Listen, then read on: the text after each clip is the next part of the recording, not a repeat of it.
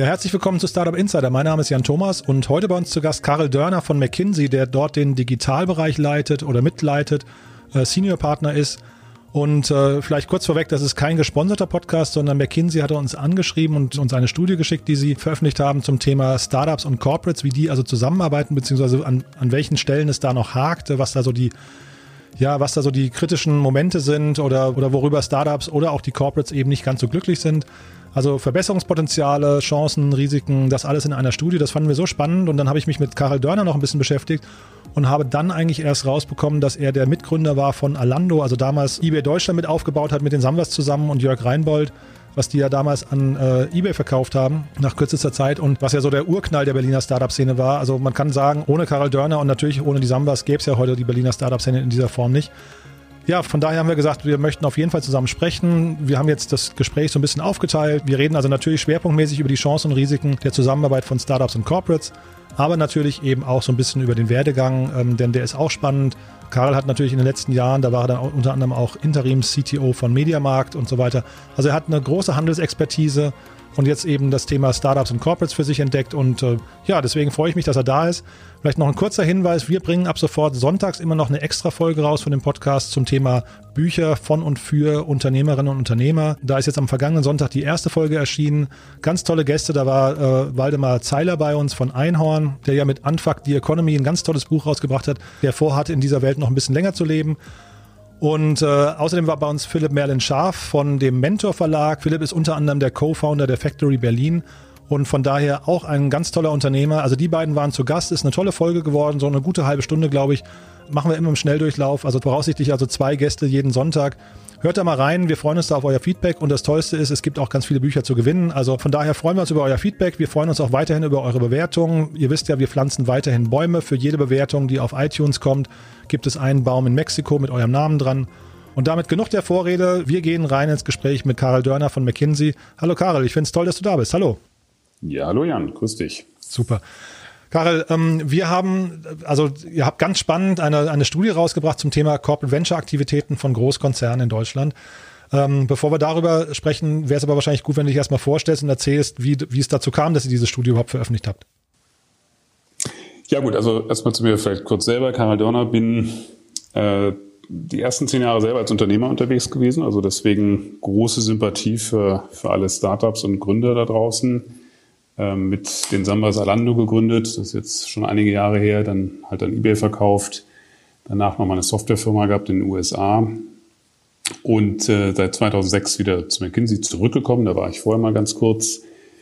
Und dort betreue ich vor allem ja, Klienten, meistens im Handels- und Konsumgüterbereich, aber auch in anderen Branchen, bei dem, was man ja so gemeinhin als die große digitale äh, Transformation betrifft. Äh, Konkreter heißt das teilweise Organisationen mit umstellen, auch neue Wachstumsthemen finden, auch äh, Technologie näher an die Businessfunktionen bringen. Und äh, da spielen zum Beispiel dann auch schon Startups immer eine wichtige Rolle. Und ähm, jetzt die Studie, die du angesprochen hast, die haben wir jetzt auch mit einigen anderen Kollegen hier gemacht, eben genau zu der Frage, wie arbeiten Startups und große Konzerne oder Corporates, Neudeutsch, eigentlich am besten zusammen. Und äh, da haben wir, glaube ich, ein paar sehr spannende und auch konkrete Punkte rausarbeiten können. Und das fällt einfach auch in die Arbeit, die wir mit Klienten machen, auch rein, denen zu helfen, einfach auch mit innovativen Startups einfach besser und effektiver zusammenzuarbeiten. Das ist einfach etwas, was uns sehr, also persönlich mich, aber auch meine Kollegen, mit denen ich das gemacht habe, sehr interessiert. Und deswegen haben wir diese Studie gemacht. Mhm. Bevor wir über die, über die Studie im Detail sprechen, weil du es gerade angesprochen hast, du hast Alando mitgegründet, ja. Und das finde ich ja erstmal, da, als ich das versucht habe, irgendwie für mich zu, zusammenzubringen, habe ich mich gefragt, wie, wie kann es sein, dass jemand, der quasi ja, den wahrscheinlich größten Startup-Erfolg, der war das Anfang 2000er, ne, war das ähm, äh, gefeiert hat in Deutschland. Wie kommt so also jetzt, ich will jetzt nichts gegen McKinsey sagen, aber wie kommt so jemand wieder zurück zu McKinsey? Wie kann das sein? Ja, eine Frage, die ich fairerweise schon sehr oft gestellt bekommen habe. Ja. Nein, ähm, also erstmal glaube ich, sollte man so ein bisschen immer mit den Schubladen aufpassen. Also natürlich ist der normale Weg, dass man bei uns äh, bei McKinsey war und danach gegründet hat. Mhm. Äh, bei mir war es halt äh, in dem Sinne andersrum. Ich glaube, die Idee war oder der, der, die Motivation war offen gesagt, dass ich nach Alando, eBay und dann nochmal auch sehr intensiven sechs Jahren eigene Softwarefirma mit auch einem ganz spannenden Team, was damals bei Amazon rausgegangen ist. Also da habe ich mal, sehr, sehr viel über Software und Technologie gelernt, aber an einem Punkt war, wo ich einfach äh, bewusst mal nicht gründen wollte, ähm, sondern einfach auch nochmal schauen wollte, was eigentlich so die großen Themen sind und ja, nochmal so mehr strategische Orientierung auf mich selber gesucht habe. Und äh, ich gebe offen zu, als ich zu McKinsey zurück bin, ich war seit vorher mal ganz kurz da, ähm, da hatte ich wie oft äh, nicht den Plan, da jetzt 15 Jahre und länger dabei zu bleiben, äh, sondern das war eigentlich für mich erstmal so ein Zwischenschritt nochmal, äh, ja, einfach sich strategischer umschauen. Dass es dann jetzt lange, viele Jahre geworden sind, liegt einfach daran, dass es, dass es wahnsinnig viel Spaß macht und dass ich eben auch äh, in den Zusammenarbeit mit, mit meinen Klienten äh, einfach auch schon sehr viele spannende Transformationen begleiten durfte und auch für mich irgendwie erkannt habe, dass Gründen spannend ist, aber ich eben auch Veränderungen und das Managen von Veränderungen oder das Unterstützen von Veränderungen auch eben bei teilweise sehr großen globalen Unternehmen, dass mir das äh, mindestens genauso viel Spaß macht. Aber ich, wie gesagt, ich glaube, man sollte das nicht immer in dieses Klischee, also der Berater, der äh, sozusagen dann zum Unternehmer wird, äh, geht anscheinend auch andersrum, ja. Und wenn du sagst Spaß, ähm, also wo, das sind vielleicht auch Klischees, die ich da bemühe, aber ähm, das Thema Geschwindigkeit, Umsetzungsgeschwindigkeit ist ja natürlich äh, jetzt in wahrscheinlich Erlando-Zeit sowieso nochmal mit, mit den Samwas irgendwie da, das sind ja die, die Vorreiter, was, was äh, schnelle Skalierung angeht, aber ähm, wie ist das im Vergleich, wenn man jetzt mal diese beiden Welten, die du ja scheinbar sehr gut kennst, ähm, wenn man die mal nebeneinander hält? Was sind dann so die größten Unterschiede aus deiner Sicht? Naja, natürlich haben große Konzerne ähm, teilweise begründet, aber eben auch oft unbegründet. Und das ist, glaube ich, das, wo man auch ran muss. Ähm, einfach schon längere Entscheidungswege, äh, weil einfach mehr Abhängigkeiten da sind, weil es viel mehr Spezialisierung gibt. Und ich meine, natürlich, wenn, sagen wir mal so in den wilden Zeiten, äh, also bei Alando äh, wurden am Tag gefühlt ja 100, 200 Entscheidungen von jedem getroffen. Und am Abend hat man dann irgendwie spät in der Nacht nochmal irgendwie bei einer kalten Pizza das dann nochmal einmal kurz äh, ausgetauscht. Ähm, das ist natürlich in einem, in einem großen Konzern äh, irgendwann so nicht mehr machbar. Und ich muss schon gewisse Strukturen und auch ähm, äh, ja letztlich äh, Mechanismen finden, dass, dass weiterhin auch Entscheidungen getroffen werden, aber dass natürlich auch die Konsequenzen und die Abhängigkeiten auch, ähm, auch gemanagt werden können. Aber ich würde eben sagen, dass man da auch aufpassen muss, dass das auch nicht zur Entschuldigung wird, eben Dinge immer äh, vor sich herzutragen. Und das ist auch, glaube ich, das, was, komme ich nochmal auf unsere Studie zurück, auch, was auch viele Startups äh, bemängeln. Das ist eigentlich der Nummer eins Grund, äh, warum auch in den Zusammenarbeiten zwischen Startups und großen Unternehmen die Startups sehr frustriert sind, weil es eben zu langsam geht. Ähm, aber ich glaube, erstmal, wie gesagt, wenn ich jetzt ein 60, 100.000 Mitarbeiterunternehmen mir anschaue, wo einfach viele ähm, äh, Verästelungen da sind und eben, wie gesagt, Prozesse und auch Entscheidungen dann eben nicht mehr so ohne weiteres auf Knopfdruck gehen, damit sie überhaupt auch umgesetzt werden können, dass sie auch letztlich die, die äh, Breite der Organisation erreichen, dann muss ich eben Mechanismen finden und äh, das äh, ist ein spannendes Thema in sich schon. Wie kriegt man eigentlich auch Großunternehmen sehr viel schneller, agiler, natürlich auch ein wichtiges Stichwort äh, in der heutigen Zeit. Und ähm, das ist eben genau das, was ich auch äh, dann in meinen Projekten dann versuche, äh, mit meinen Klienten auch weiterzuentwickeln. Ja. Mhm, genau, in der Studie, die du angesprochen hast, habt ihr untersucht, ähm, quasi wie die Zusammenarbeit mit zwischen Startups und Corporates ähm, funktioniert, wo es da klemmt und wo, wo Dinge auch gut laufen. Kannst du mal, bevor wir da ins Detail gehen, vielleicht mal versuchen einzuordnen, was sind denn eigentlich, du hast ja gesagt, die Corporates äh, sind alle ja in der, wahrscheinlich in einer konstanten Transformation, aber was sind denn vielleicht die anderen Methoden, die man jetzt vergleichen müsste mit Startups, also äh, oder mit, mit der Zusammenarbeit mit Startups, die auch Innovationen ins Unternehmen reinbringen können? Sind das dann, ich weiß nicht, äh, interne RD-Abteilungen oder welche anderen, welche anderen Dinge konkurrieren quasi mit den Startups? Oder sind Startups schon quasi der beste Weg? Also ob sie der beste Weg sind, ich glaube, das hängt wirklich darauf an, wie ernst man es nimmt und auch wer sich darum auch persönlich kümmert. Ähm, Alternativen, ja, natürlich findet Innovation auch in Großunternehmen statt. Ähm, äh, und in der Tat gibt es auch Unternehmen äh, in einigen Branchen, was ich im Pharmabereich oder so ist das natürlich auch gang und gäbe, dass man wirklich große eigene R&D-Bereiche ähm, hat, ähm, die aber interessanterweise auch dann diejenigen Unternehmen sind, die eigentlich am erfahrensten sind, auch in der Zusammenarbeit mit Startups und auch oft natürlich fairerweise auch in der Übernahme, der Akquisition von Startups. Also im, Pharmabereich ist es zum Beispiel, glaube ich, äh, gang und gäbe, dass es sowohl Zusammenarbeit gibt, als auch eben dann auch äh, ein sehr aktives M&A, ähm, äh, ja, sehr aktive M&A-Aktivitäten. Ähm, was man auch immer mehr merkt, und das ist jetzt auch nicht neu, das gibt es sicherlich schon seit vielen Jahren, ist, dass so eigene Abteilungen, also so digitale Einheiten aufgebaut werden, äh, oft natürlich gerne in Berlin oder vielleicht auch in München, also da, wo man auch an das Talent näher rankommt.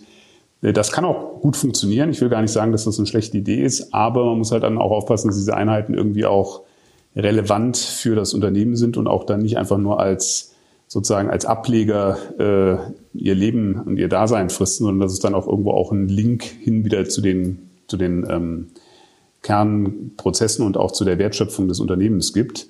Äh, ein dritter Weg, den wir fairerweise auch äh, an der einen oder anderen Stelle auch äh, gerne begleiten, ist, dass man auch sozusagen Unternehmen gründet oder neue Geschäftsmodelle gründet, mhm.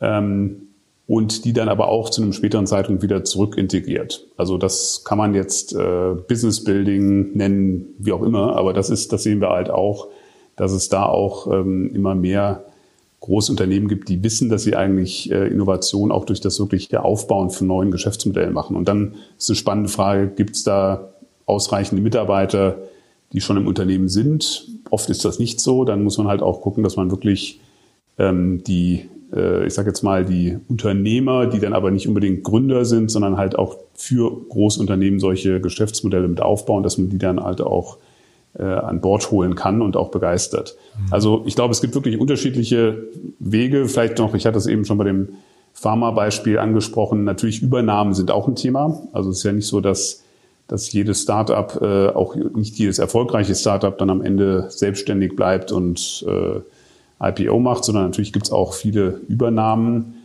Auch das ist ein Weg für Innovation. Deswegen, ich würde sagen, große Unternehmen müssen und tun das letztlich auch ganz unterschiedliche ähm, Wege gehen, um wirklich diesem Innovationsdruck, der meiner Meinung nach immer größer wird, dann auch gerecht zu werden. Mhm. Die Pressemeldung von euch, die mich erreicht hatte, trug den wirklich spannenden Titel, finde ich, Corporate Startup Partnerschaften verschenken zu viel Potenzial. Das fand ich ein super catchy Einstieg. Da müssen wir gleich auch wirklich im Detail mhm. nochmal drüber sprechen. Ähm, aber weil du gerade erwähnt hast, dass ja auch äh, Inkubieren oder Gründen von Startups unter Umständen ein Weg ist. Ich glaube, ähm, das ist, glaube ich, kein, kein Case von euch, ne? aber es gab jetzt hier gerade in Berlin äh, die äh, Pleite von Coop, ne? von dem hm. Bosch, äh, äh, von dem Bosch ausgegründeten Startup oder Spin-off. Ähm, das war, glaube ich, ein Wettbewerber von euch, aber das, darum geht's mir gar nicht, sondern mir geht's eigentlich darum, was, was würdest du denn jetzt mal, vielleicht hast du auch andere Beispiele, ähm, was würdest du denn im Falle von so einer internen Pleite, ja, äh, oder von so einem internen Scheitern dem, dem Konzern mitgeben als, als Learning daraus und auch vielleicht als, ähm, ich weiß nicht, ähm, wie soll man damit umgehen? Also was ist dann quasi so die Einstellung, die man dann im, ja. im Konzern dazu haben sollte?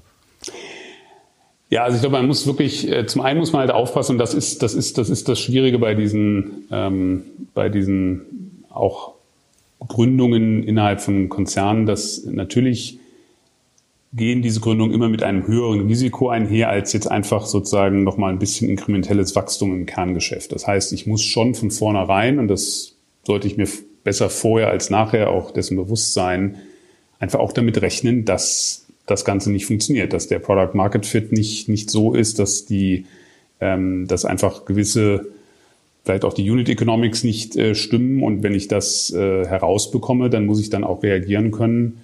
Und, ähm, und dann muss ich halt auch aufpassen, dass äh, wenn ich ein Geschäft auch einstelle, wie gesagt, das findet ja täglich statt, dass, dass Startups auch ihre Aktivitäten einstellen, dass ich dann auch wirklich genau darauf schaue, woran lag es jetzt. Äh, jetzt will ich zu dem konkreten Fall in der Tat da keine Stellung nehmen, aber ähm, ich glaube, man muss wirklich dann auch unterscheiden. War es ein Produktthema? War es ein Product Market Fit Thema? Also ist der Markt einfach nicht da? Ist die Zahlungsbereitschaft äh, etc. nicht ausreichend? Ähm, oder war es vielleicht auch äh, einfach, dass man zu früh aufgehört hat? Ich meine, wir wissen, dass unsere mit die größten, erfolgreichsten digitalen Startups, ich meine, ich kann jetzt mal Salando nennen, ähm, äh, aber auch andere, dass die auch viele Jahre gebraucht haben, um im Endeffekt auch äh, die Profitabilität zu haben. Ich glaube, das Spannende ist, dass sie halt wussten, dass wenn sie ihre Unit Economics im Griff haben, dass sie dann zwar immer noch Verluste machen, aber da sozusagen investieren und auch in ein bewährt oder bestätigtes Geschäftsmodell rein investieren. Und das ist ein, ein Phänomen, das ich bei vielen Corporates eben schon auch gesehen habe, dass diese Geduld eben zu sagen, ich muss fünf Jahre am Markt sein und auch eine gewisse Scale erreichen, dass das etwas ist, was äh, nicht unbedingt äh, eine Stärke von Corporates ist, weil sie halt dann doch lieber sozusagen den, den äh, Gewinnbeitrag sehr viel schneller haben, als das vielleicht in bestimmten Märkten überhaupt möglich ist.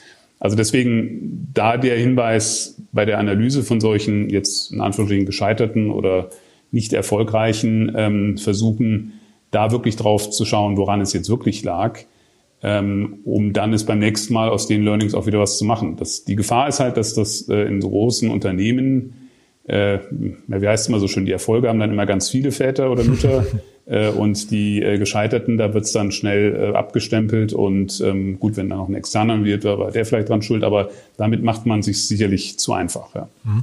Aber würdest du denn generell sagen oder in den Gesprächen, die ihr dann führt, ihr betreut ja sehr, sehr viele DAX-Konzerne, ähm, sind also ist eure Empfehlung quasi zu sagen, ihr solltet besser gründen oder ihr solltet euch eigentlich eher eine gute M&A-Abteilung aufbauen? Ich würde fast sagen, man muss wirklich auf allen, äh, auf allen Seiten spielen, um eben mit dem zunehmenden Druck, äh, den es gibt, weil, wie gesagt, wir, wir sind ja nicht mehr äh, und sind schon lange nicht mehr sozusagen auf einer in, kleinen Insel, die dann, äh, wo wir uns drauf austoben können, sondern es gibt einen extrem hohen Wettbewerb der Innovation. Wir schauen uns das ja auch regelmäßig an, wie viel Gründungsaktivität und wie viel Innovation auch in Europa stattfindet. Und äh, da sind wir nicht führend im weltweiten Maßstab, das muss man, glaube ich, schon sagen. Und da muss ich verschiedene Wege gehen. Ich, ich würde immer davor warnen, es gibt den einen goldenen Weg und, äh, und damit sozusagen suggerieren, dass das dann äh, der allein richtige ist. Ich glaube, man muss nur gucken, wenn man mehrere Wege geht, dann äh, hat das natürlich was mit Investitionen zu tun. Ich muss Mittel bereitstellen. Äh, das hat was mit dem Commitment der, der Verantwortlichen, der wirklichen Entscheider was zu tun. Und ähm, dann kann ich auch mehrere Wege parallel gehen. Aber wie gesagt, ich würde davor warnen zu sagen, mach das eine, aber lass das andere. Am Ende muss man wahrscheinlich äh, mehrere Dinge gleichzeitig tun. Mhm. Wir haben uns jetzt im Vorfeld nicht ausgetauscht zu euren Kunden, deswegen weiß ich gar nicht, wann ich jetzt über eure Kunden rede oder was nicht. Das musst du auch gar nicht kommentieren. Aber jetzt nehmen wir mal zum Beispiel einer, der sich sehr hervorgetan hat in der, in der Startup-Welt, ist der Olaf Koch von Metro. Der hat jetzt äh, seinen Abgang, äh, sein Ende bei Metro angekündigt zum Ende des Jahres. Ähm, Siehst du dann die Gefahr, dass äh, in so einem Bereich dann möglicherweise auch die Startup-Aktivitäten, also die sehr aktiv waren, dann unter einem neuen Chef plötzlich radikal gekürzt werden oder komplett die Strategie verändert wird? Oder ist das nicht so sehr an der Person abhängig? Ja, doch, das, das ist schon, ich glaube, ein CEO macht da schon sehr viel aus. Und nicht nur, weil er dann selber sozusagen viel Zeit damit verbracht hat, sondern weil er natürlich auch immer ein starkes Signal in das Gesamtunternehmen reinsendet. Und wenn jemand, und ich glaube, das kann ich bestätigen, wie, wie, wie der Olaf Koch da sozusagen sehr präsent ist und auch und da sehr viel drüber kommuniziert, dann hat das natürlich eine Auswirkung. Ähm, und ähm, das kann sicherlich, äh, wenn der nächste CEO dann, äh, wenn die oder der das letztlich nicht mehr so nachhaltig machen, dann hat das natürlich auch, dann wird das auch diese Aktivitäten beeinträchtigen. Da muss man immer noch mal drauf schauen, wie viel davon ist, ähm, sage ich jetzt auch mal ganz offen, wie viel davon ist auch Kommunikation und ich nenne jetzt mal das Wort Selbstvermarktung von einzelnen Vorständen und wie viel ist wirklich auch dann Investitionsbereitschaft, ist dann wirklich auch das Nachhalten und auch das, der Wille, da wirklich ins Risiko reinzugehen. Und ich glaube, auch da gibt es sicherlich sehr unterschiedliche äh, Beispiele und Muster. Also ich sag mal, nicht jeder CEO, der auf die NOAA oder auf eine Startup-Konferenz geht, ist jetzt unbedingt automatisch deswegen jemand, der kontinuierlich dieses Thema auch ähm, nach vorne treibt. Aber natürlich ist das schon mal ein gutes, äh, ein gutes Signal in die Szene rein. Und das hängt schon sehr stark an dem Führungsstil und an der Kommunikation von, von den sozusagen Top-Entscheidern, ja. Mhm. Aber das ist, glaube ich, ein wichtiger Punkt, ne? wenn man sich mal da, also ein Pharmakonzern würde ja auch nicht auf die Idee kommen zu sagen, wir, wir verändern alle fünf Jahre die, ähm, die Innovationsstrategie oder die, die, die Forschung, ne? nur weil da ein neuer, neuer mhm. Geschäftsführer kommt. Ist das vielleicht, weil, also die Corporates stehen schon ab und zu mal in Verdacht, dass sie halt sehr viel PR auch machen, ne? so um, um zu zeigen, hey, wir sind jetzt auch innovativ und wir sind, wir sind jugendlich und agil, ne? was du vorhin auch gesagt hast. Ähm, ist das gesund? Also sollte man das überhaupt so nah an die Person knüpfen oder ist es nicht eigentlich besser, man macht das vielleicht ein bisschen losgelöster in einer vielleicht separaten äh, Einheit und äh, nimmt den CEO ein bisschen raus aus dem Scheinwerfer? Ja, also ich, also ich, nee, ich würde schon ganz klar empfehlen, das zu tun, aber es halt auch ernst zu meinen und darauf zu achten, dass es am Ende auch authentisch wird. Und mhm. äh, da gibt es, finde ich, auch tolle Beispiele. Also ich nehme ein Beispiel, äh, weil einfach persönlich kennt äh, und, und sehr schätzend ist, wenn ich mir anschaue, wie ein Max Fissmann das für die Fissmann, äh, für das Fissmann-Unternehmen jetzt äh, verkörpert. Und mhm. da habe ich sozusagen natürlich auch die Generation, die das, ähm, äh, die dafür steht. Dann finde ich das extrem inspirierend und dann ist das sicherlich mehr als nur sozusagen das Anmalen, sondern da steht wirklich auch äh, jemand dahinter, der sagt, ich will Innovation haben und die gehen auch ganz unterschiedliche Wege vom Venturing bis eben zum auch Verändern des Kernunternehmens. Ähm, und das ist, glaube ich, wird auch dann so wahrgenommen, dass das wirklich ähm, ernst gemeint ist und authentisch ist. Ähm, insofern, und ich glaube schon, dass die Signalkraft, die die Vorstände und äh, teilweise Eigentümer, wenn das hier im Mittelstand oder im großen Mittelstand, äh, wenn wir uns da umschauen, dann ist das, ist das extrem wichtig. Nur was halt nicht reicht, ist das nur auf diese Kommunikation zu limitieren, sondern da muss dann halt auch wirklich danach äh, müssen auch die Entscheidungen und die Aktivitäten dem auch gerecht werden. Aber ich würde das nicht im kleinen Kämmerlein machen. Ich meine, wir wissen auch, dass die äh, großen, sag mal, erfolgreichen Startups und, und, und großen Digitalplayer, äh, die wissen auch sehr wohl, dass sie, dass sie sozusagen draußen gehen. Das hat ja auch was damit zu tun, dass ich Talente anspreche, dass ich ähm, auch Bekanntheit äh, erreiche. Also das, das, ich finde, da gehört das sozusagen positiv, das Trommeln da auch, äh, das ist absolut legitim. Aber es darf halt es darf dann nicht alleine stehen. Also man muss dann auch natürlich die, den Worten auch Taten folgen lassen. Mhm, wobei ja gerade Fissmann ist jetzt ein Beispiel, wo, glaube ich, jetzt sehr viel gerade in Bewegung ist. Ne? Da, da stehen die, die äh, Venture-Aktivitäten und, glaube ich, auch der Inkubator, den die haben, steht gerade so ein bisschen auf dem Prüfstand, wie es damit weitergeht, weil sich gerade eben die Rolle von Max Fissmann da auch verändert. Ne? Ja, aber, aber ich finde erstmal beeindruckend, wie, wie so ein Unternehmen äh, eben genau diese ganzen Aktivitäten überhaupt mal gestartet hat. Und, und auch da wieder, ich glaube, es gibt keinen, es gibt jetzt nicht den einen Weg, den man dann sagt, das ist der alleinige.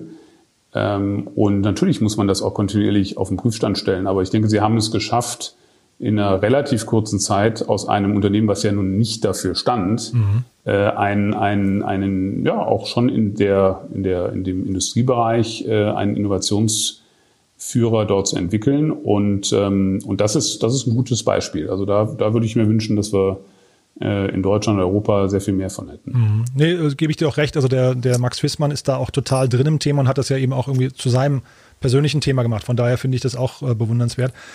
Fissmann ist jetzt so, das hat, die haben so irgendwas zwischen zweieinhalb und drei Milliarden Euro Umsatz gemacht letztes Jahr. Ähm, ab welcher Größenordnung geht das denn los? Also ab welcher Größenordnung empfehlt ihr denn ähm, weiß nicht, Mittelständlern, das ist ja, Fissmann ist ja, glaube ich, eher noch ein Mittelständler, ähm, denen quasi sich intensiv mit Startups zu beschäftigen?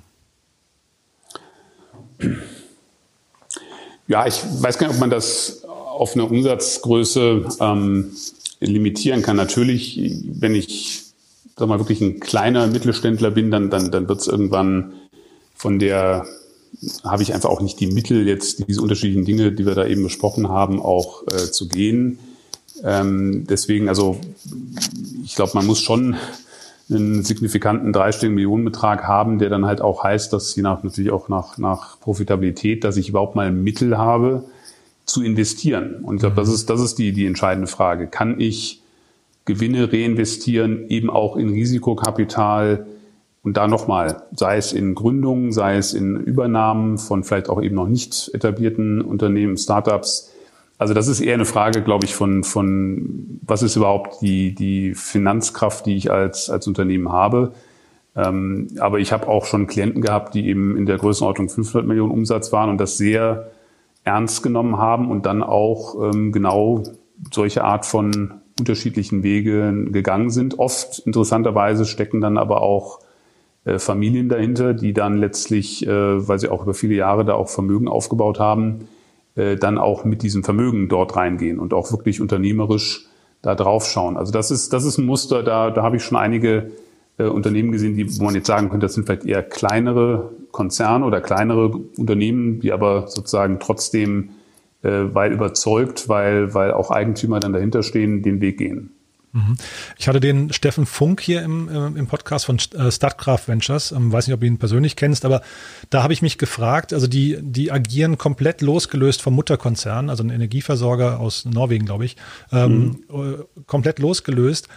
Ähm, was macht das dann für einen Sinn? Also ist das oder ist das vielleicht sogar aus eurer Sicht der empfehlenswerte Weg, dass man sagt, naja, lieber, lieber abgekoppelt und ungestört und möglichst wenig Brücken ins Unternehmen bauen? Also ich habe mich so ein bisschen gefragt, wie die Strategie eigentlich von den Corporate Venture Aktivitäten eigentlich ja. dann hinter sein kann.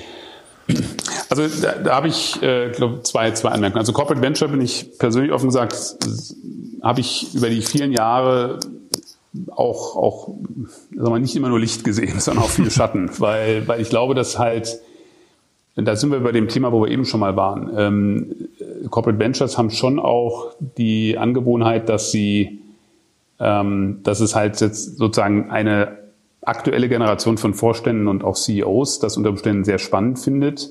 Äh, aber wenn das irgendwann mal sich ändert, dann wird das auch als erstes wieder auf den Prüfstand gestellt. Und das, was ja viele erfolgreiche VCs auszeichnet, dass sie wirklich auch mal einen langen Atem haben können und dass sie in fünf bis zehn Jahreshorizonten denken. Das ist oft bei CVCs gar nicht gegeben. Die sind dann doch sehr viel kurzfristiger orientiert. Mhm. Äh, und dann wird es schwierig, weil dann fehlt mir der ganze Mechanismus aus dem Portfolio und eben auch darauf achten, dass ich halt über einen längeren Zeitraum dann so ein, zwei richtig erfolgreiche Investitionen habe.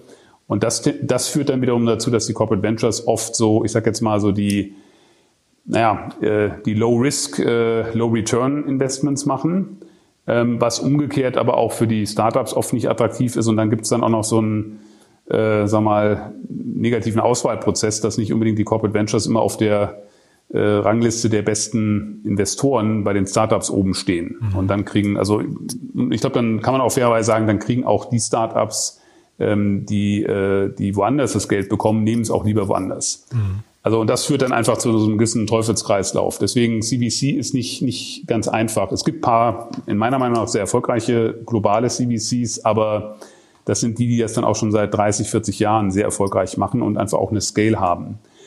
Jetzt zu dem Beispiel, ähm, also wie unabhängig sollte sowas aufgestellt werden, das hängt extrem mit der Zielsetzung zusammen. Also wenn ich als Konzern sage, ich will wirklich neue also ich will das Ganze aus einem Portfolioansatz heraus angehen und sagen, ich will wirklich komplett neue Geschäftsfelder aufbauen ähm, und eher ja, wie ein Investor drauf schaue, dann sollte man es auch wirklich sehr eigenständig lassen. Äh, Klammer auf, man muss noch dann darauf schauen, dass man wirklich erfahrene äh, VC-Management da reinkriegt, was mhm. auch nicht unbedingt in den Corporate Ventures so ausgeprägt ist, wenn mhm. ich das sagen darf. Mhm. Ähm, wenn ich aber das Ziel habe, eben Innovation auch für die Veränderung und Transformation, wo wir ganz am Anfang waren, reinzuholen, äh, da muss ich halt aufpassen, dass es zumindest mal nicht so weit weg ist von meinem Kerngeschäft, dass ich da überhaupt keinen ähm, sozusagen keinen Kontaktpunkt mehr habe, weil dann kann ich dieses Ziel einfach nicht damit erreichen. Und äh, das, deswegen wäre mein Rat an ja jemanden, der oder an Unternehmenslenker, die sich mit dem Thema CVC beschäftigen, wirklich die Zielsetzung sehr klar zu haben. Mhm und dann äh, gibt es wieder unterschiedliche Möglichkeiten, das, das aufzusetzen. Mhm.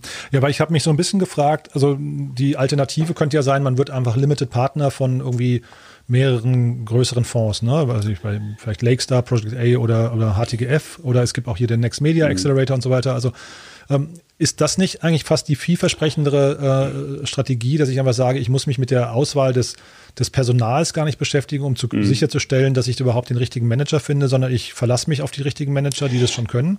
Also das, das würde ich sogar offen gesagt empfehlen, wenn es um dieses reine Thema sozusagen eine andere Investmentklasse bespielen und damit einfach ähm, äh, aus einer Finanzinvestitionssicht das Ganze zu machen. Ähm, das Thema Limited Partner, glaube ich, funktioniert nicht wirklich, wenn es um diesen Knowledge-Transfer und um das wirklich äh, Übertragen von, von Innovation in mein Kerngeschäft geht. Mhm. Weil ich behaupte, dass man in der Regel dann einfach zu weit weg ist und da reicht es auch nicht, dass man vielleicht im, also vielleicht ist man da noch irgendwie mal in einem Board drin, aber das ist, das reicht eben nicht, um wirklich äh, Teil einer Transformation zu sein. Mhm. Was würdest du denn sagen, was funktioniert denn dann aus eurer Sicht? Also wenn man, wir haben jetzt die ganze Zeit so quasi so einzelne Fälle durchgesprochen, wo es immer irgendwie ein bisschen knirschen könnte, aber was sind denn so die erfolgreichsten Partnerschaften, die ihr seht? Also und da kommen wir vielleicht mal auf diese Ausgangs, äh, also auf unsere Studie zurück, mhm. die wir halt ähm, eigentlich darauf ja gemacht haben, zu sagen, gar nicht mal aus Eigengründung heraus, sondern wie arbeiten eben Corporates mit Startups erfolgreich zusammen. Mhm. Und ich denke, dass es da sehr gut Beispiele, sehr gute Beispiele gibt und auch, sagen wir mal, von den Startups, wir haben 150 Startups hier in Deutschland, ähm, Österreich, Schweiz interviewt, ähm, haben zumindest mal auch ein Viertel ungefähr gesagt, dass sie zufrieden sind mit dieser Art der Zusammenarbeit. Deswegen, also um die Frage, funktioniert das grundsätzlich? Ja. Äh, es kann auch besser funktionieren und es gab eben auch viele, die Mehrheit, die so gesagt hat, naja, ja, wir sind so, also somewhat äh, satisfied. Das war so die, die Hauptkategorie. Und dann gab es halt auch welche, die gesagt haben, nee, es funktioniert eigentlich nicht. Mhm. Ähm, aber nochmal, es gibt, äh, es gibt auf jeden Fall aus der Sicht der, der Startups und auch aus der Sicht der, der Corporates, die wir dort äh, interviewt haben, sehr wohl äh, einige, die sagen, dass, dass das Modell funktioniert. Und deswegen glaube ich, äh, ist das äh, ist der Aufruf und äh, die Aussage, es kann funktionieren. Mhm. Ich muss einfach auf einige Dinge sehr genau achten, dass es mit einer sehr hohen Wahrscheinlichkeit funktioniert. Aber kannst du da ins Detail gehen? Also was sind denn so, weil, also ich fand so die Zahlen, ich, ich kann mir ja vorstellen, auch gerade aus Sicht von Startups, die ja begrenzte Ressourcen haben, ist das natürlich ein sehr zermürbender Prozess, wenn du mhm. halt irgendwie weiß nicht, mit den langen Entscheidungsprozessen bei Corporates zu tun hast und dann rumgereicht wirst und dann auch vielleicht gar nicht weißt, wer ist der richtige Ansprechpartner. Also das, das, ich habe da schon so einen gewissen Frust auch rausgelesen. Ähm, ja. Von daher ein bisschen die Frage, also worauf muss denn jetzt erstmal der Corporate, der ja die Ressourcen zur Verfügung stellen sollte, wahrscheinlich erstmal und die, die, die, vielleicht das, was nicht, die Strukturen erklären sollte, worauf muss der achten, damit ein Startup hinterher glücklich wird?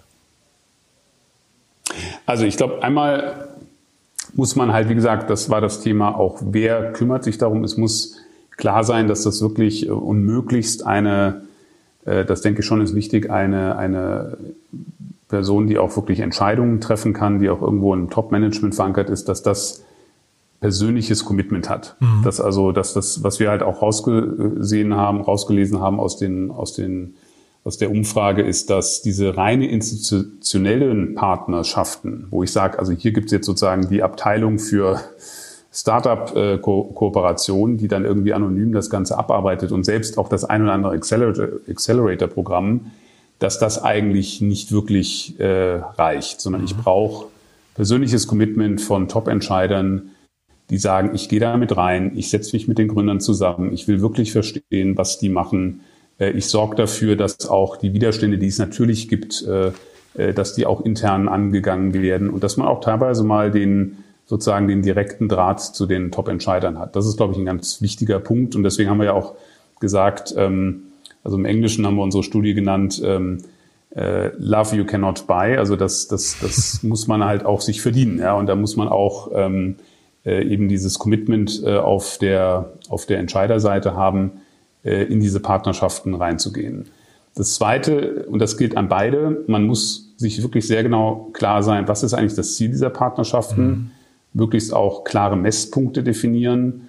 Und was ich den Startups immer raten würde, guckt, dass ihr wirklich auch an relevanten Themen für diese Corporates arbeitet. Weil wenn man, wenn die Startups sind natürlich, und wie gesagt, ich habe selber ja auch Unternehmen gegründet, ich habe ein Softwareunternehmen gehabt und natürlich ist man davon überzeugt, dass die Software, die man jetzt entwickelt hat, dass die jetzt alle Probleme der Welt löst, was sie natürlich nicht tut. Und ähm, dann muss man schauen, ist das, was ich hier lösen kann? Wenn jetzt zum Beispiel diese Software oder was auch immer die Lösung ist, wenn die eingesetzt wird, ist das wirklich in dem, in dem Geschäftsmodell dieses Corporates, ist das ein relevantes Thema? Hat das eine hohe Relevanz für Wachstum, vielleicht auch für Effizienz? Ähm, bin ich da relevant?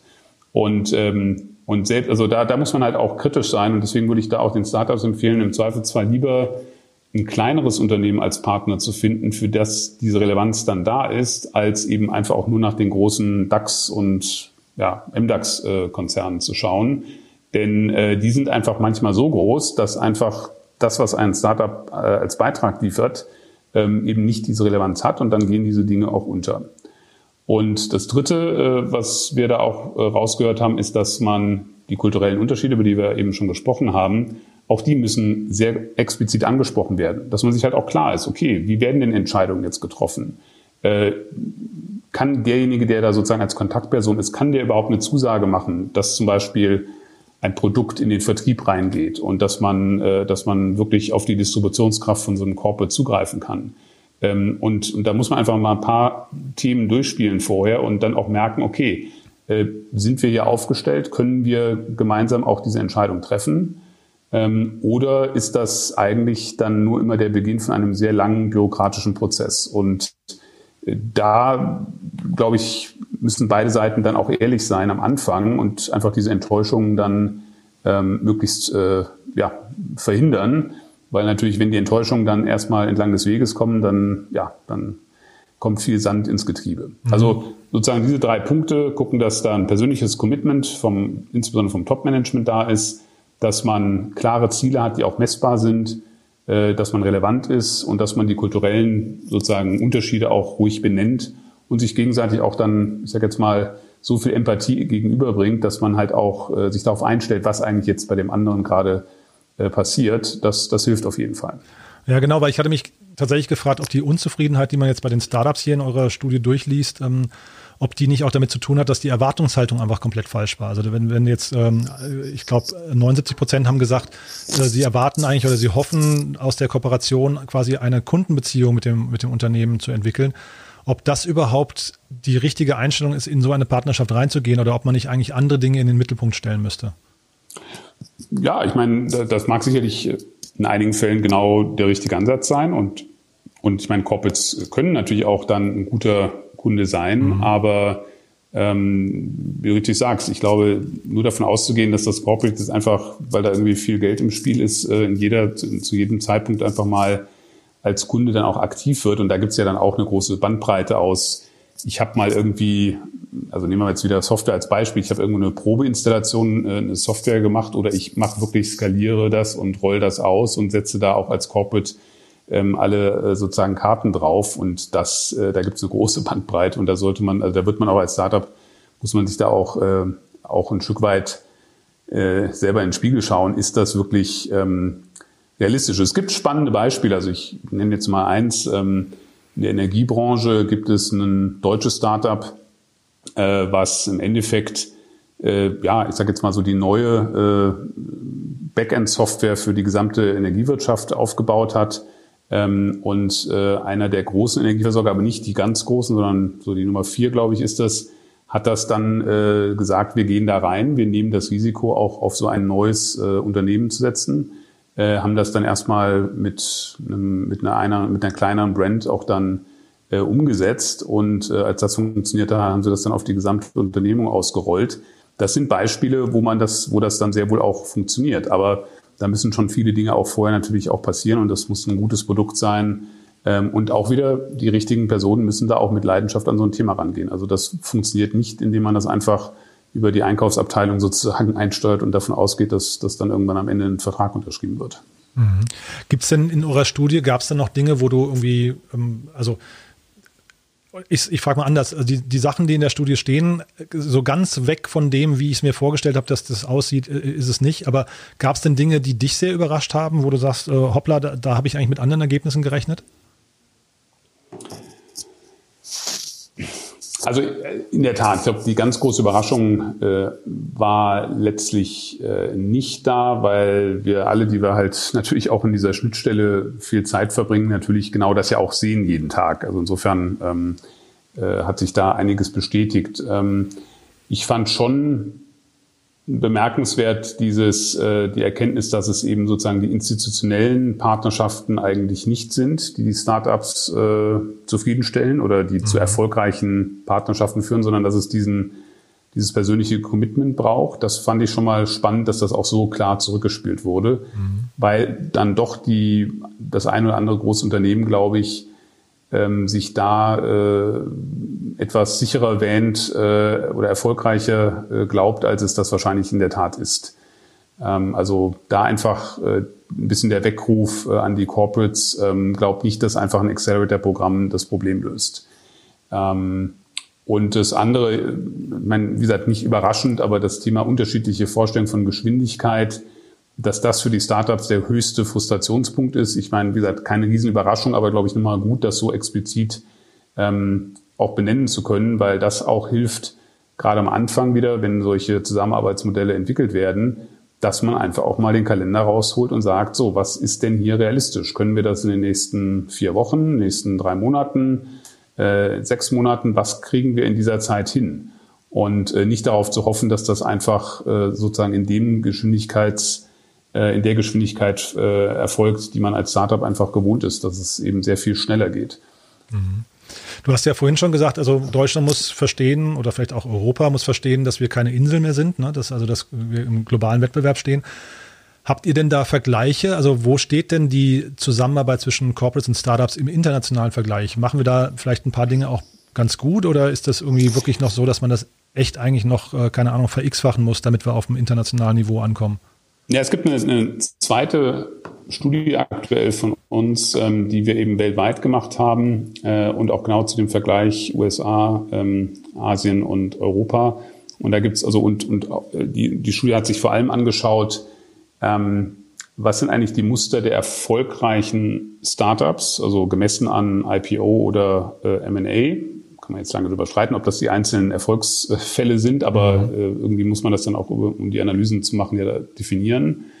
Und da ist eine ganz spannende Sache, dass äh, Europa einen signifikant höheren Anteil an Corporate äh, Funding hat, also wo die Corporates ähm, als, Finanz, äh, als Geldgeber auftreten, als das zum Beispiel in den USA der Fall ist. Also USA hat einen viel höheren Anteil eben Venture Capital oder auch ähm, Fonds. Also mhm. darf man nicht unterschätzen, die äh, großen Pensionsfonds zum Beispiel in, in, Nordamerika sind auch ein großer Finanzierer für zumindest mal Scale-ups, teilweise mhm. auch Startups. Mhm. Ähm, und äh, umgekehrt in Europa ist der, äh, ist sozusagen, sind die Corporates, äh, ich glaube, der zweitwichtigste Geldgeber für Startups als Investoren. Und das zeigt ja schon nochmal, dass die, ähm, dass die Bedeutung dieser, dieser Kollaboration auf jeden Fall da ist. Und äh, das ist jetzt nur ein Beispiel, nämlich bei dem Thema Finanzierung. Ähm, und äh, das, das ist, also wie gesagt, da glaube ich, äh, gibt es einen Unterschied. Ein anderer Unterschied, äh, wir hatten gerade gestern eine äh, Session mit Gründern, die bei uns, äh, wir haben einen, äh, wir nennen das den Digital Top 50 Award, das ist europaweit, äh, suchen wir die sozusagen die Digital Leader von morgen aus und hatten da eine, eine spannende äh, Videokonferenz. Und da hat einer der Gründer den Vergleich zu China gemacht und hat gesagt, in China hat er selber auch erlebt als Gründer, dass die Corporates dort einfach viel experimentierfreudiger sind. Also mhm. auch die großen Player einfach mit kleineren Startups einfach mal was ausprobieren und, äh, und dann sozusagen ja so diesen, diesen Trial-and-Error-Ansatz viel stärker verfolgen, als wir das wiederum in Europa sehen.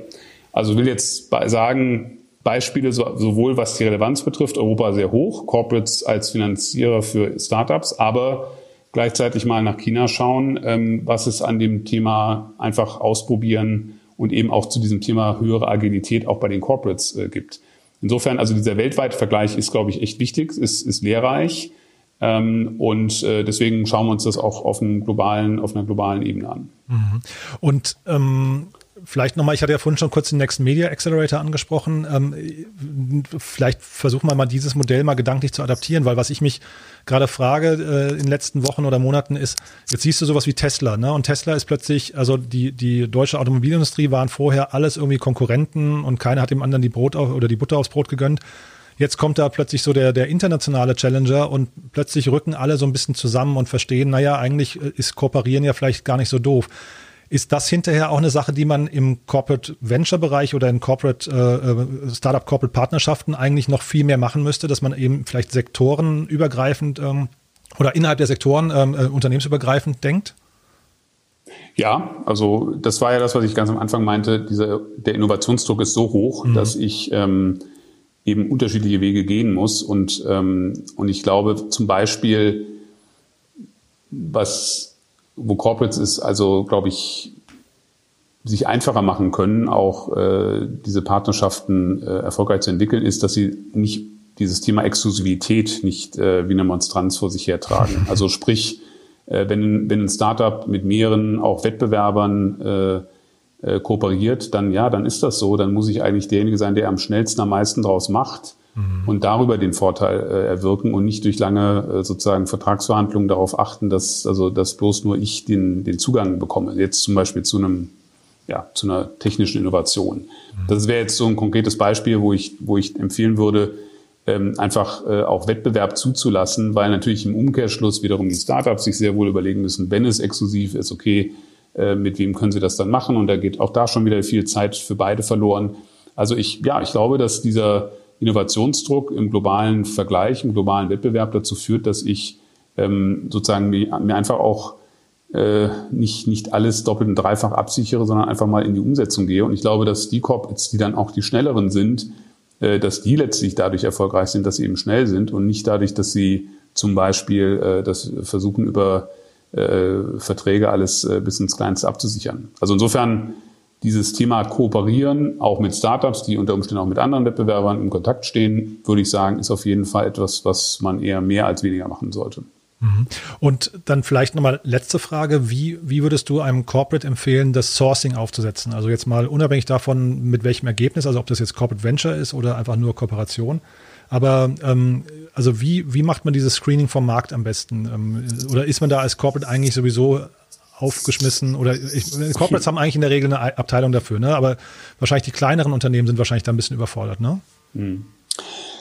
Ja, also ich, ich sage jetzt mal, ein Venture Capitalist war so, den Dealflow oder den, den Partnerflow zu erzeugen, ist absolut ein Thema, weil ähm, ich meine, machen wir uns nichts vor, es gibt natürlich auch viele Startups und auch viele Ideen, die einfach, ja, wo einfach vielleicht die Idee gut ist, aber die Qualität der Produkte nicht gut ist oder selbst die Ideen nicht gut sind. Also man muss schon Filter anlegen. Mhm. Ähm, und ähm, da würde ich auf jeden Fall mal empfehlen, wieder auch ein Team aufzubauen, das, das da Erfahrung hat. Und ob das, wie gesagt, ob das in Investitionen reingeht oder auch einfach nur diesen Partnerflow zu erzeugen, das, das braucht einfach Leute, die das, die das können, die, die auch in, die Netzwerke haben, die ähm, auch in der Lage sind, dann auch Startups zu identifizieren und anzusprechen. Mhm. Ähm, also da muss ich investieren, da muss ich in, in, in Leute investieren, die das, die das äh, können. Äh, es gibt natürlich auch Partner, die das äh, machen. Also es gibt ja einige diverse Accelerator zum Beispiel, mhm. die das sozusagen den Corporates anbieten. Ähm, da würde ich, wie gesagt, wieder drauf schauen, naja, wenn der Accelerator das sozusagen alleine für mich macht und ich dann nicht wirklich wieder selber mit reingehe, auch in die Auswahl der Startups mit reingehe, dann würde ich schon sagen, habe ich schon wieder den ersten Fehler gemacht, dass ich mich nicht selber genug drum kümmere. Mhm. Aber es gibt, also würde ich sagen, es gibt äh, sozusagen, es gibt Hilfe, äh, die man in Anspruch nehmen kann. Mhm. Ähm, und ähm, ich glaube äh, auch, was auch dazu gehört, ist einfach dieses sichtbar rausgehen. Also sind wir wieder bei der, bei der Frage, wenn der CEO dann äh, nach draußen tritt und sagt, ich will Startups kennenlernen, das ist gut, das ist, das hilft, das, das erzeugt äh, Kontakte. Und äh, insofern also auch hier wieder mehrere Dinge tun, um einfach einen solchen Flow zu erzeugen ähm, und, ähm, und auch ruhig das Schild an die Tür hängen. Wir suchen solche äh, Partnerschaften. Wir sind sehr offen dafür. Also das, das gehört dazu. Klasse. So, also das, jetzt haben wir sehr, sehr ausführlich gesprochen. Ich wollte mit dir ja eigentlich noch über den Einzelhandel sprechen, weil du ja auch noch eine, eine total spannende Vita hast oder viel Erfahrung bei, bei ähm, Mediamarkt und Saturn. Ähm, vielleicht nochmal ganz kurz, haben wir, haben wir jetzt zu der Studie was Wichtiges vergessen? Würdest du da noch irgendwas ergänzen wollen? Nein, also ich glaube, wir haben die, die, die sozusagen die Hauptempfehlungen, äh, die da rauskommen, die haben wir äh, adressiert und ähm, bin auf jeden Fall mal gespannt, wenn wir das jetzt wiederholt machen, ob wir da auch einen Trend erkennen können. Mhm. Ähm, aber insofern äh, nee, haben wir die wichtigsten Punkte, glaube ich, besprochen. Super. Nee, dann, also vielleicht machen wir das mit dem, mit dem Einzelhandel nochmal irgendwann separat, aber vielleicht kannst du trotzdem mal mit, mit zwei, drei Sätzen nochmal, weil du ja, du warst äh, CTO bei Mediamarkt und Saturn, ich glaube für zwei Jahre, ne, oder? Äh, für ein Jahr. Für ein das Jahr. war auf ein Jahr ausgelegt und hat dann auch geklappt, dass ich einen sehr guten Nachfolger äh, gefunden habe, äh, der das dann fortführen konnte und das war für ein Jahr, genau. Und das war aber schon, also quasi du warst trotzdem weiterhin bei McKinsey, hast das quasi nur interimsweise gemacht, ne? habe ich richtig verstanden? Genau, also Neudeutsch ein Secondment, äh, ja, genau. Ja, kannst du dann nochmal ganz kurz so, also weil jetzt auch durch Corona sich da so viel verändert hat oder im, im Umbruch ist, deinen Blick einfach nochmal auf den Einzelhandel, wo geht da die Reise hin, was würdest du sagen, in wenigen Sätzen? Ja. Also erstmal ähm, hat äh, zumindest mal die erste Covid-Welle, jetzt müssen wir ja gucken, was, was noch alles kommt, ähm, hat äh, auf jeden Fall dazu geführt, dass, äh, dass der unmittelbare E-Commerce-Anteil, aber auch natürlich der Multi, also der, der, der Cross-Channel-Anteil signifikant gestiegen ist. Und das, äh, glaube ich, hat den positiven Effekt, dass die Diskussion äh, muss ich als Händler sozusagen E-Commerce-fähig sein? Also ich glaube, wer die jetzt noch führt, die, die äh, Ob-Frage, ja, dem kann man dann wahrscheinlich auch nicht mehr helfen. Ähm, so, jetzt war aber natürlich auch, auch bei Mediamarkt und vielen anderen großen Händlern, dass jetzt die Erkenntnis äh, zwar spät, aber schon natürlich auch schon vor paar Jahren gereift. Ähm, ich glaube, die, die spannende Frage ist, also einmal haben wir die Frage ähm, Relevanz ähm, äh, eines Händlers und die kann einfach nicht mehr alleine nur in der reinen Auswahl von Produkten oder der Verfügbarkeit von Produkten stehen. Und das, das ist, glaube ich, die wirklich spannende Frage, wie erzeuge ich eine Relevanz äh, für den Endkunden und da muss und der Druck wird kontinuierlich größer werden, da muss mehr sein als einfach der, der auch der E-Commerce-Katalog wird da nicht reichen. Ich muss mhm. Äh, Services anbieten, ich muss ähm, eine Produktkompetenz haben, ich muss inspirieren können ähm, und ich muss in der Lage sein, auch zum Beispiel selbst bei, bei sozusagen einer hohen Preistransparenz dann eben mit eigenen zum Beispiel Services etwas zu schaffen, was am Ende ökonomisch dann wieder funktioniert, ähm, auch wenn ich sozusagen den, den Preispunkt von einem, von, einem, äh, von einem Marktplatz dann auch mit, mitgehen muss. Ähm, und der Druck ist gigantisch, äh, das werden nicht alle und vielleicht auch nicht viele schaffen, aber gleichzeitig würde ich sagen, wir sehen schon, ähm, dass es da erfolgreiche Beispiele auch gibt. Ähm, teilweise sind das die neuen Player, die das sehr gut machen, aber teilweise werden das auch die etablierten Player auch hinkriegen. Ähm, insofern, also ich äh, würde sagen, dass der Handel braucht immer noch eine Vielfalt. Und ich glaube, wir sind alle auch äh, an einem Punkt, ähm, dass äh, One-Click-Shopping ist super für die Dinge, die ich, wo ich weiß, was ich will. Ich tue mir schwer, einen Fernseher mit One-Click-Shopping zu kaufen, wenn ich nicht irgendwie vorher wirklich auch verstanden habe, was ich suche, was passen könnte, welche Technologien es gibt, dass man im Vergleich sehe, mal auch wirklich live mir angeschaut habe. Also es gibt, glaube ich, viele Journeys, die wo ein, ein Händler, äh, wie gesagt, differenzieren kann, inspirieren kann, aber es muss verdammt nochmal mit E-Commerce äh, kombiniert sein und es muss wirklich gut gemacht sein. Es reicht nicht einfach, die Boxen äh, in den Laden zu stellen und darauf zu warten, dass die Leute sie abholen. Also das waren jetzt nochmal ein paar offene Flanken. Ich äh, mit Blick auf die Uhr, ich verkneife mir das, äh, Karel. Ich würde sagen, wir vertagen uns da, wenn du Lust hast, nochmal irgendwann und machen vielleicht dazu nochmal eine, eine dedizierte äh, Fortsetzung, dass wir einfach sagen, wir, wir gucken uns das Thema Veränderung im Handel und E-Commerce, weil du da ja wirklich auch zu Hause bist, äh, nochmal separat an. Lassen wir es für heute mal gewesen sein. Ich fand es super, super spannend. Ähm, also vielen Dank, dass du auch so ausführlich geantwortet hast, auch so ehrlich. Hat, hat viel Spaß gemacht. Ich hoffe, es hören die richtigen Leute und äh, wir haben vielleicht einen kleinen Beitrag geleistet, um Agilität in die ja doch ein bisschen verkrustete Corporate-Welt reinzutragen. Würde mich freuen und ja. sehr gerne die Wiederholung oder die Fortsetzung, nicht die Wiederholung, genau. die Fortsetzung zum Thema Handel. Ja. Klasse. Vielen, vielen Dank und auf bald. Ja, alles Gute. Okay, klasse. Danke. Ciao. Ciao.